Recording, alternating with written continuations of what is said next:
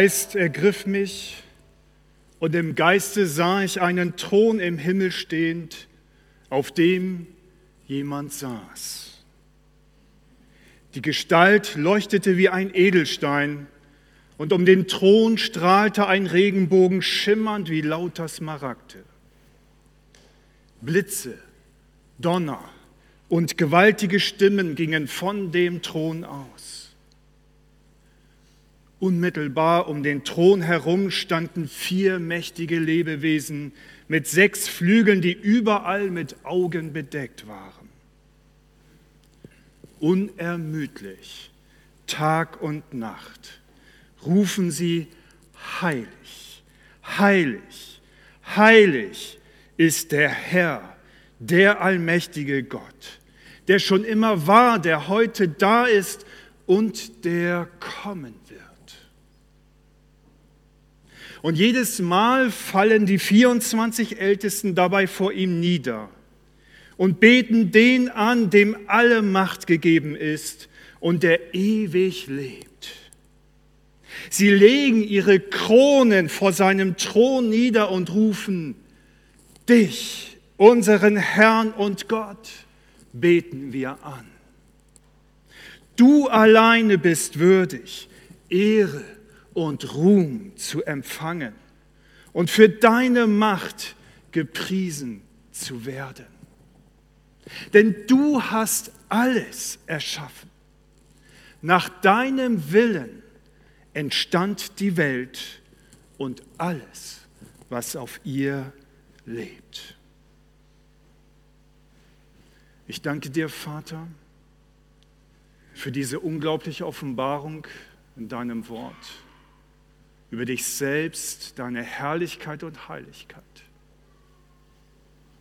Und ich danke dir, Geist Gottes, dass du mit uns hineinnimmst wie einen Johannes das, was er sehen durfte, dass du unseren Geist öffnest und wir heute Morgen deine Heiligkeit erkennen und zu dem du uns berufen hast. Ehre sei dir. Amen. Diese Stelle ist eine Stelle, die vielleicht jeder von uns schon mehrmals gelesen hat. Aus der Offenbarung, Kapitel 4, Vers 2 und folgende. Aber wie sehr durchdringt uns dieses Bild, dass in das Johannes hineingenommen wird in seinem Geist durch den Heiligen Geist. Wie sehr ist das für uns real? Es ist so uns real wie dem Volk Israel, als sie an dem Berg Sinai standen und Mose aufgefordert wurde von Gott, ruf das Volk, lass es hinzutreten zu dem Berg Sinai. Aber warne es, ziehe eine Grenze, die sie nicht überschreiten dürfen. Ansonsten werden sie sterben müssen. Und Mose und das Volk Israel sahen ganz real, unmittelbar, nicht in einer Vision wie Johannes, sondern sahen unmittelbar diese Heiligkeit Gottes und die gleichen Elemente, genau das, was seine Heiligkeit ausdrückt, Donner und Blitze und Feuer. Und ich lese vor aus 2. Mose 19, Vers 16. Am Morgen des dritten Tages begann es zu donnern und zu blitzen und eine dichte Wolke umgab den Berg. Ein gewaltiger Posaunenschall ertönte, sodass alle Israeliten im Lager vor Angst zitterten. Mose führte sie aus dem Lager heraus, Gott entgegen, und sie stellten sich am Fuß des Berges auf. Der ganze Berg Sinai war in Rauch gehüllt denn der Herr war im Feuer auf ihn herabgekommen. Und der Posaunenschall wurde immer lauter. Und Mose redete und Gott antwortete für alle hörbar. Warne, warne die Israeliten davor, die Grenzlinie zu überschreiten, um mich zu sehen, sonst würden viele von ihnen sterben. Sogar die Priester, die sich mir sonst nähern dürfen, müssen sich reinigen oder meine Gegenwart wird sie vernichten. Wie soll man diesem heiligen Gott begegnen? Wie soll man diesem heiligen Gott begegnen können, der immer noch ist? Es hat sich nichts verändert. In diesem Moment, wo wir jetzt in unserer Zeit gefangen sind, stehen immer noch diese vier Wesen vor dem Thron Gottes und rufen aus, heilig, heilig, heilig. Und in diesem Moment, wo wir hier sitzen, unserer Zeit gefangen, legen immer noch die 24 Ältesten ein Sinnbild für die zwölf Stämme Israels und die zwölf Apostel, stellvertretend für uns. Mit allen Heiligen, die jetzt auf diesem gläsernen Meer vor dem Thron Gottes sind. Und sie legen sich nieder vor Gott, ihre Kronen legen sie nieder und rufen aus, du bist der, der alleine würdig ist, Macht und Ehre zu empfangen. In diesem Moment, wo wir hier eingeschlossen sind, in unserer Zeit, in unseren Lebensumständen, passiert genau das. Wie können wir mit solch einem Gott leben? Wie können wir uns ihm nähern, ohne vergehen zu müssen, wie das Volk Israel am Berg Sinai?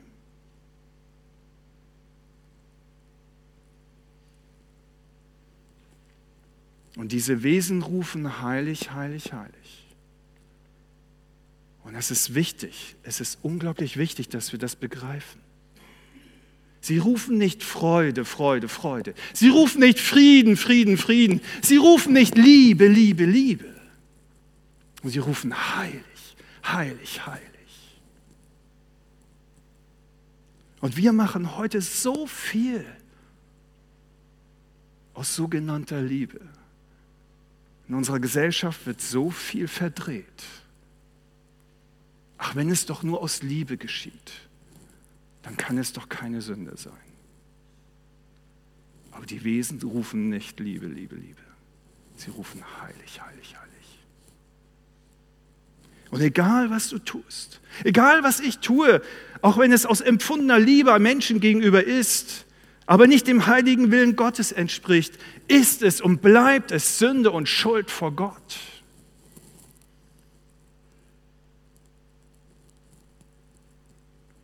Wo machen wir Gott klein und unbedeutend? Durch unsere Meinung. Ach, das tut doch keinem weh. Das ist doch nicht so schlimm. Gott wird darüber hinweggehen. Heiligkeit ist Gottes erste und alles umfassende Daseinsform. Deswegen rufen die Wesen aus, heilig, heilig, heilig. Alles, was wir von ihm wahrnehmen können, entspringt aus seiner Herrlichkeit. Alle Schönheit, alle Reinheit, alle Vollkommenheit, alle Gerechtigkeit und alle vollkommene Liebe. Aber auch alle Macht, Kraft und Energie, die sich in Form von Blitz und Donner und Feuer zeigt. Weil Gott heilig ist. Und weil er heilig ist, kann und wird er niemals niemals einen Kompromiss eingehen mit unserer Sünde, mit, mit dem Bösen, mit Unreinheit. Niemals ignorieren und niemals gut nennen. Und alles, im Gegenteil, alles, was wir eventuell nicht ganz so ernst nehmen, muss er verurteilen, wird von ihm verstoßen und vernichtet. Alles, was seiner Heiligkeit widerspricht, und sich seinem Willen widersetzt. Wie, wie können wir mit solch einem heiligen Gott leben? Und es gilt auch für uns heute Morgen, die wir ihm nachfolgen wollen. Es sind nicht nur schaurig schöne Geschichten, eine Vision, die wir in der Offenbarung lesen. Eine Geschichte, die über 2000 3000 Jahre her ist, an diesem Berg Sinai, eines alten Volkes, von denen schon alle verstorben sind, die damals das erlebt haben. Auch wenn wir nicht seine Heiligkeit so unmittelbar erleben, wie Johannes es gesehen hat in seiner Vision. Und es ist so, wer eine Vision Gottes schon mal gehabt hat, du bist da drin, als wärst du selbst drin. Du kannst dich unterscheiden, ob du mit deinem Körper dabei bist oder nur in deinem Geist. Auch wenn wir es nicht so unmittelbar erleben, Rauch und Feuer, Donner und, und Trompetenschall, wie das Volk Israel am Berg Sinai. gilt trotzdem auch für uns. Seine Heiligkeit. Und manchmal frage ich mich, Herr, warum erleben wir diese Folgen unmittelbar nicht, wie Sie sie er erlebt haben? Und im gleichen Moment danke ich ihm. Denn das würde bedeuten, dass wir eventuell wie Hananias und Sapphira einfach in seiner Gegenwart tot umfallen würden. Gott warnt uns sehr deutlich im Epheserbrief Kapitel 4 ab Vers 25. Dies sollt ihr erkennen und wissen. Keiner, der lügt, der stiehlt, der dem Teufel Möglichkeit gibt, durch Zorn in seinem Herzen Macht zu bekommen. Ja, wer nicht alle Bitterkeit, Wut, Zorn und Geschrei und Lästerrede aus seiner Mitte verbannt, wer Unzucht treibt oder sich verunreinigt oder der Habsucht erliegt, hat Anteil am Erbe im Reich Gottes. Und lasst euch nicht und von niemandem verführen, der euch durch sein leeres Geschwätz einreden will, dass dies alles harmlos sei. Gerade mit einem solchen Verhalten ziehen die Menschen, die Gott nicht gehorchen wollen, seinen Zorn auf sich. Darum macht mit solchen Leuten nicht gemeinsame Sache. Heilig, heilig, heilig. Heilig, heilig, heilig ist der Herr unser Gott. Wie sollen wir mit diesem heiligen Gott leben können? Denn dazu sind wir doch berufen. Auch das sagt uns der Epheserbrief sehr deutlich in Kapitel 1. Denn Gott hat uns erwählt vor Grundlegung der Welt, dass wir heilig und makellos seien vor ihm, dazu bestimmt, seine Söhne und Töchter zu werden. Dass wir ein Königreich und Priester seien, ein heiliges Volk.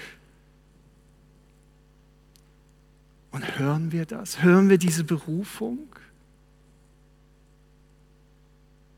Doch wie ist es möglich, vor ihm zu bestehen? Wie ist es möglich, in diese Berufung hineinzukommen und da drinnen zu leben, tagtäglich, ohne sich anstrengen zu müssen, ohne sich in irgendeiner Weise selbst zu kasteien und ständig unter Druck zu setzen? Wie ist es möglich, vor diesem heiligen Gott zu bestehen?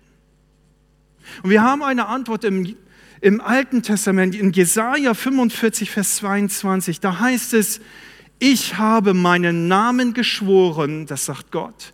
Ich sage die Wahrheit und nehme mein Wort nicht zurück. Vor mir werden alle niederknien und alle werden bekennen. Nur beim Herrn gibt es Rettung und Hilfe. Auch die, die den Herrn einmal gehasst haben, werden beschämt zu ihm kommen. Und wir haben hier im Jesaja von Gott drei Schritte genannt. Wie es uns möglich ist, mit diesem heiligen Gott zusammenleben zu können. Und das erste ist, was wir auch schon in dieser Vision des Johannes lesen, in der Offenbarung, ist Niederknien. Das ist ein Akt der Demut. Wie die Ältesten das ihm tun und ihre Krone ablegen, ein Symbol der Autorität und Macht, die Gott ihnen gegeben hat, die Gott dir und mir gegeben hat, als seine Kinder. Und das ist das Erste. Das Erste heißt niederknien, die Krone nehmen, all das, was Gott uns zur Verfügung gestellt hat, ihm wieder zurückzugeben und nicht im Stolz für uns selbst festzuhalten. Sie waren nicht stolz, sondern bereit, das alles Gott hinzulegen. Und Gott fragt uns, können wir uns so vor ihm beugen? Können wir unseren Stolz, manchmal auch blinden Stolz, von dem wir gefangen genommen sind, können wir ihn vor Gott erkennen und niederlegen und anerkennen, dass er alleine Gott ist und sonst niemand? Auch wir selbst nicht. Und fängt es nicht da an, uns selbst zu Gott zu machen? Wenn wir anfangen, dass er als unrein benennt in seinem Wort, als rein ausdrücken und sagen, na, so schlimm ist das nicht. bekennen wir und sagen dann, vor ihm bin ich schuldig und brauche seine Vergebung und Hilfe, so wie uns das durch den Propheten Jesaja genannt wird? Erkennen wir und bekennen wir, ich kann mich selber nicht aus dem Sumpf meiner Schuld und Sünde herausziehen. Ich brauche die Hilfe, ich brauche die Rettung von außen, von dem, der auf festem Grund steht und mir seine Hand reicht, um mich rauszuziehen. Egal wie sehr ich mich bemühe, ein guter Mensch zu sein, ich kann vor diesem heiligen Gott nicht bestehen. Und der zweite Schritt heißt dann, seinen Weg zu akzeptieren, den er beschlossen hat, damit wir mit ihm leben können. Doch wie sieht sein Weg aus? Wenn wir mit Gott leben wollen, dann geschieht das eben nur über Reinigung und Heiligung durch ihn und nichts anderes kann dich heiligen als er alleine. Weil er alleine vollkommen heilig ist. Und nichts auf dieser Erde gleicht ihm und kommt ihm in irgendeiner Weise nahe. Und wir lesen das in diesem in dieser Berufung des Bruders des Mose Aaron und seinen Söhnen zu diesem heiligen Priestertum, zu dem auch du und ich berufen sind. In 2. Mose 29 ab Vers 1, da heißt es, und das sollst du mit ihnen tun, also mit Aaron und seinen Söhnen, um sie zu heiligen, damit sie mir als Priester dienen. Nimm einen jungen Stier und zwei makellose Widder Lass Aaron und seine Söhne an den Eingang des Zelts der Begegnung treten und wasche sie mit Wasser. Dann nimm das Salböl, gieß es auf sein Haupt und salbe ihn. Dann nimm von dem Blut auf dem Altar, wo sie die Tiere, den Stier und die beiden Witter geopfert haben, und von dem Salböl und besprenge damit Aaron und seine Gewänder und seine Söhne und die Gewänder seiner Söhne mit ihm. So werden er und seine Gewänder und mit ihm auch seine Söhne und die Gewänder seiner Söhne heilig werden. Es ist Gott selbst, es ist sein Weg, sein vorbestimmter Weg, dass durch Blut wir gereinigt werden und durch Salbung wir geheiligt werden.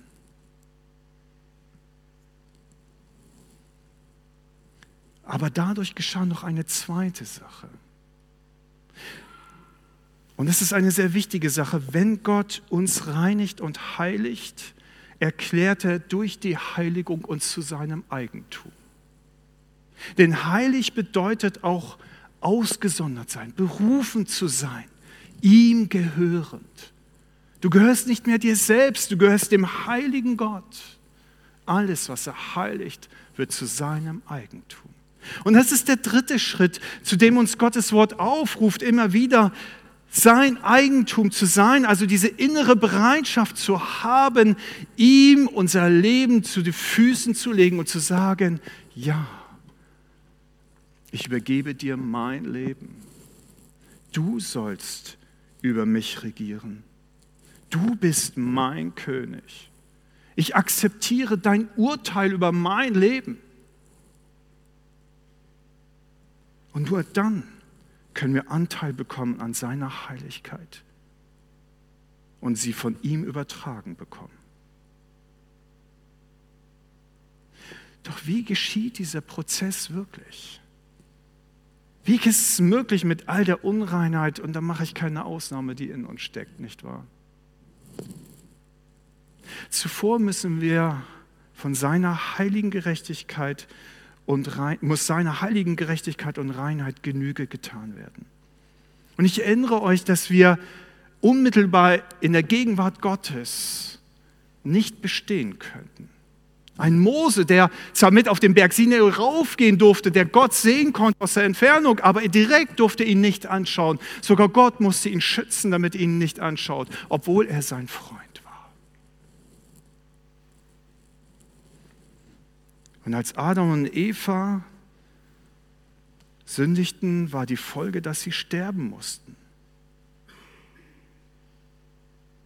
Und hier in diesem Moment kommt ein weiterer Zug der Heiligkeit Gottes zum Spiel. Seine Liebe und seine Gnade. Er gab die Möglichkeit, dass durch den Tod eines stellvertretenden Opfers die Sünde eines Menschen oder des Volkes zugedeckt wurden. Und Gott diesen Menschen dann oder das ganze Volk als gereinigt und geheiligt anerkennen konnte und sie sich ihm nähern durften. Im alten Bund war das ein stellvertretendes Opfer durch ein Tier, das gestorben ist und dessen Blut dann vergossen wurde. Im neuen Bund, das, was wir durch das im Abendmahl feiern, ist es das vergossene Blut des Gottessohnes Jesu Christi für uns, der starb und sein Blut vergossen hat, das wir annehmen dürfen und das uns reinigt von aller Schuld. Und durch seinen Geist, der über uns ausgegossen wird, werden wir geheiligt. Und so heißt es dann weiter im Epheserbrief, denn durch Jesus hat Gott uns erwählt, vor Grundlegung der Welt, dass wir heilig und makellos sein vor ihm. Dazu bestimmt, seine Söhne und Töchter zu werden, zum Lobpreis seiner herrlichen Gnade. Durch Jesu Blut haben wir die Erlösung durch die Vergebung unserer Schuld, damit wir sein Wohlgefallen für alle sichtbar machen. In Jesus sind wir sein Eigentum geworden, schon seit langem dazu bestimmt, ihm zu dienen. In Jesus wurde uns Glaubenden durch das Wohnen des Heiligen Geistes in uns ein Siegel aufgedrückt zur Bestätigung, dass wir sein Eigentum sind. Den Heiligen Geist hat Gott uns als ersten Anteil an unserem himmlischen Erbe gegeben und sein Geist verbirgt uns das vollständige Erbe und die vollkommene Erlösung. Amen. Und nur dadurch, wenn ein Mensch dies, wenn wir das im Glauben annehmen, wird er von Gott gereinigt und geheiligt werden und kann mit ihm in Gemeinschaft leben und zu einem Teil seines königlichen Reiches werden. In diese Berufung hineinzukommen, heilige Priesterschaft zu leben für diese Welt, die Gott reinigen möchte. Und damit kommen wir dann hinein, auch in eine Lebensart, die wir uns nicht vorstellen können. Das, was wir vielleicht so am Anfang so ein bisschen als Schaudern empfunden haben, diese Vision des Johannes, ist eine Realität, in die Gott uns hineinziehen möchte, jetzt schon. Obwohl wir in unserer Zeit noch gefangen sind, soll es jetzt schon real werden. Das ist deine und meine Berufung. Aber sie geschieht nur, wenn wir diese Schritte gehen, wenn wir uns beugen vor ihm. Und es ist der Grund, warum Jesus im Lukas-Evangelium, Kapitel 12, Vers 5, zwei Aussagen machen kann, sofort innerhalb von drei Versen. Auf der, da sagt er im Vers 5, fürchtet Gott, der euch nicht nur töten kann, sondern auch die Macht hat, euch danach in die Hölle zu werfen. Ja, fürchtet ihn allein. Und dann, zwei Verse später, sagt er, Verkauft man nicht fünf Spatzen für zwei Fünfer? Und nicht einer von ihnen ist bei Gott vergessen? Und ihr erst bei euch sind sogar die Haare auf dem Kopf alle gezählt. Fürchtet euch nicht. Ihr seid viel mehr wert als diese Spatzen. Und beides hat seine Berechtigung. Und beides wird von Gott gefordert. Jesus wiederholt das. Fürchtet Gott und fürchtet ihn gleichzeitig nicht. Wie paradox, oder? Doch es ist nur möglich durch die Heiligung, die von Gott auskommt, ausgeht und dir geschenkt wird. Wir bleiben in der Furcht vor Gott und gleichzeitig dürfen wir uns nähern voller Vertrauen, voller Zutrauen und zu ihm sagen, Vater, lieber Vater, wie ein Kind, denn dazu sind wir berufen. Und diese Furcht, die wir vielleicht spüren und die das Volk Israel hatte am Berg Sinai, verwandelt sich durch die Liebe, die wir erfahren und selbst spüren in uns Gott gegenüber zur Ehrfurcht. Furcht und Liebe verbindet sich zur Ehrfurcht. Und das ist das, wovon wir und mit dem wir und unser Herz erfüllt sein sollte. Und so dürfen wir voller vertraulicher Zuneigung jeden Tag zu ihm kommen und gleichzeitig mit dem größten Respekt, zu dem wir fähig sind.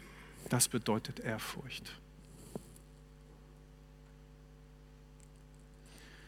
Und wie Gottes Heiligkeit als eine reinigende Kraft und Macht uns heiligt, möchte diese Heiligkeit auch dein Leben und mein Leben bestimmen, jeden Tag und durch uns hindurchfließen.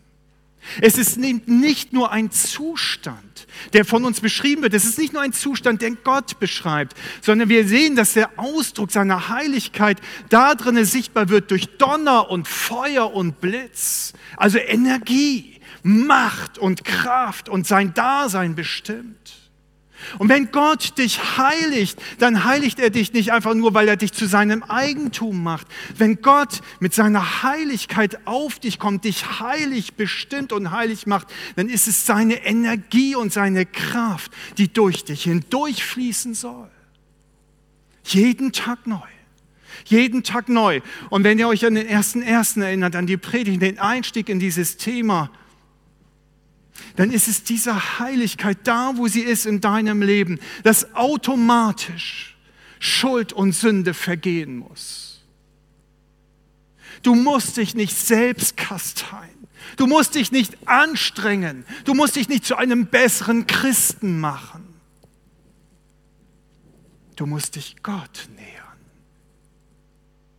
Du musst in seiner Heiligkeit dich aufhalten und seine Heiligkeit diese Kraft in dir hineinströmen lassen und aus dir heraus an die Orte, auf die du deinen Fuß setzen wirst. Ist uns das bewusst? Ist uns bewusst, was das für eine Verantwortung, aber auch für eine Autorität und Kraft auf dein Leben liegt? Ist dir bewusst, dass da, wo du hingehst, als der Geheiligte Gottes, seine Tochter, sein Sohn, dass da Gottes Autorität und Macht mitgeht. Wenn du in dein Geschäft, in deine Familie trittst, morgens, wenn du aufstehst, ist seine Heiligkeit präsent. Und das Böse muss fliehen. Und das darfst du in Anspruch nehmen. Wenn dir Mobbing und Verleumdung und Verrat entgegentritt in deiner Firma oder in deiner Familie oder in dieser Familie, dann sei dir bewusst, da wo du bist, ist Gott mit dir, wenn du in seiner Heiligkeit lebst. Und all das hat keine Macht über dich. Es hat keinen Bestand. Es hat keinen Bestand.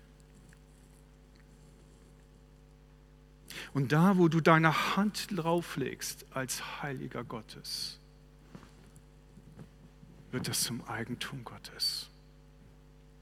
Ihr Väter und ihr Mütter, wenn ihr eure Hände segnend auf eure Kinder legt, werden sie geheiligt. Im 1. Korinther 7 heißt es, selbst wenn ein Partner nicht geheiligt ist, aber der andere sind trotzdem um des Geheiligten willen seine Kinder geheiligt und nicht unrein. Mach davon Gebrauch. Werd dir dessen bewusst. Es geht nicht nur um diese Frage, wie kann ich diesem heiligen Gott begegnen, wie kann ich vor ihm Bestand haben, sondern es geht auch um die Frage, wie kann ich seine Heiligkeit in meinen Alltag hineinlegen und hineinleben und Auswirkungen haben in meinem Alltag. Darum geht es bei Heiligkeit. Es geht nicht nur um Moral sondern es geht um Kraft und Energie in deinem Leben und in deinem Umfeld. Und wenn das heute Morgen dein Wunsch ist, wenn es dein Wunsch ist, wenn du jetzt spürst durch den Geist Gottes in dir, das will ich. Ich will so ein Leben führen. Ich will ein Leben in Heiligkeit und Kraft und Macht führen, in deiner Autorität Gottes. Dann beuge dich vor ihm. Beuge dich und lege alles vor ihm ab, was sich in irgendeiner Weise von ihm trennen könnte. Dann gehe diese Schritte, knie nieder, bekenne Jesus im Gebet deine Sünden. Lügen, Diebstahl, auch Ehre und Ansehen kann man stehlen durch Verleumdung. Wenn du Groll und Zorn über dich herrschen lässt und damit dem Teufel Macht über dein Herz gegeben hast, wenn du unversöhnlich geblieben bist, nicht wirklich vergeben willst und dies in dir zur Bitterkeit geworden ist, wenn du gegen andere wütest und schreist und Lästerrede oder Unzucht, das heißt jede sexuelle Verunreinigung oder Betätigung außerhalb der Ehe und Verunreinigung in der Ehe. Wenn Habsucht in jeder Form in deinem Herzen zu finden ist, die nichts anderes als Götzendienst ist, weil du dir von Dingen dieser Welt das versprichst, was dir nur Gott alleine geben kann, dann ist das Götzendienst. Oder du Sünde bei dir selbst oder bei anderen verharmlost hast und andere damit sogar bestätigst oder ermutigt hast dann beuge deine Knie. Beuge deine Knie. Heilig, heilig, heilig. Bitte Jesus im Glauben, dass er dich davon reinigt.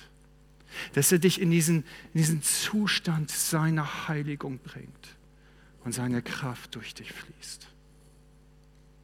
Übergib ihm dein Leben. Bitte ihn, dich mit seinem Geist zu salben und zu seinem Eigentum zu machen. Und damit all die innere Gewissheit zu schenken, dass eines Tages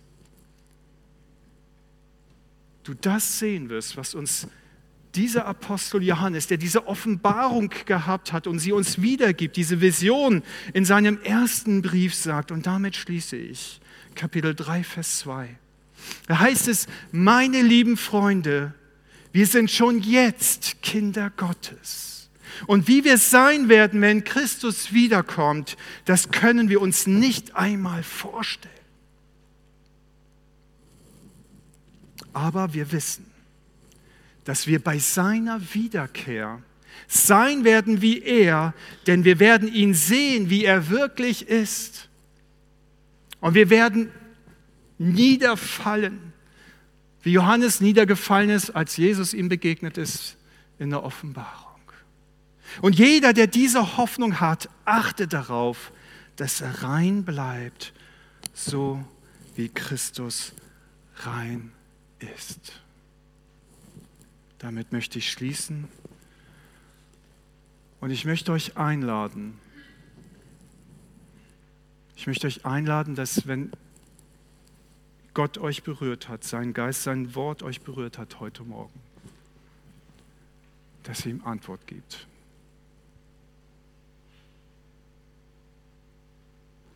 Schieb es nicht von dir weg. Schieb es nicht weg. Sag nicht, mache ich später. Mache ich irgendwann.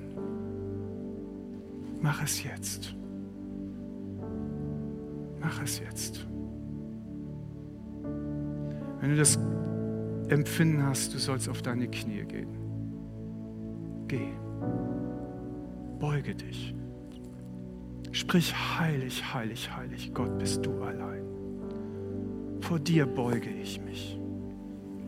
Und wenn du jemanden brauchst, der mit dir sich hinkniet, der mit dir betet, der dir durch den Geist Gottes zuspricht, dir ist deine Schuld vergeben dann geh in den Segnungsraum jetzt. Es sind Geschwister, die auf dich warten, die sich mit dir hinknien werden.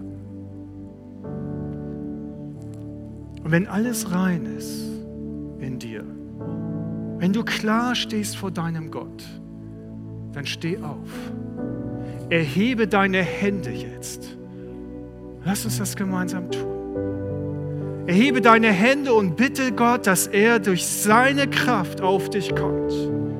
Dass er seinen Geist über dich ausgießt und dass er dich erfüllt mit seiner Kraft und seiner Heiligkeit. Und dass er dich ausrüstet mit seiner Autorität.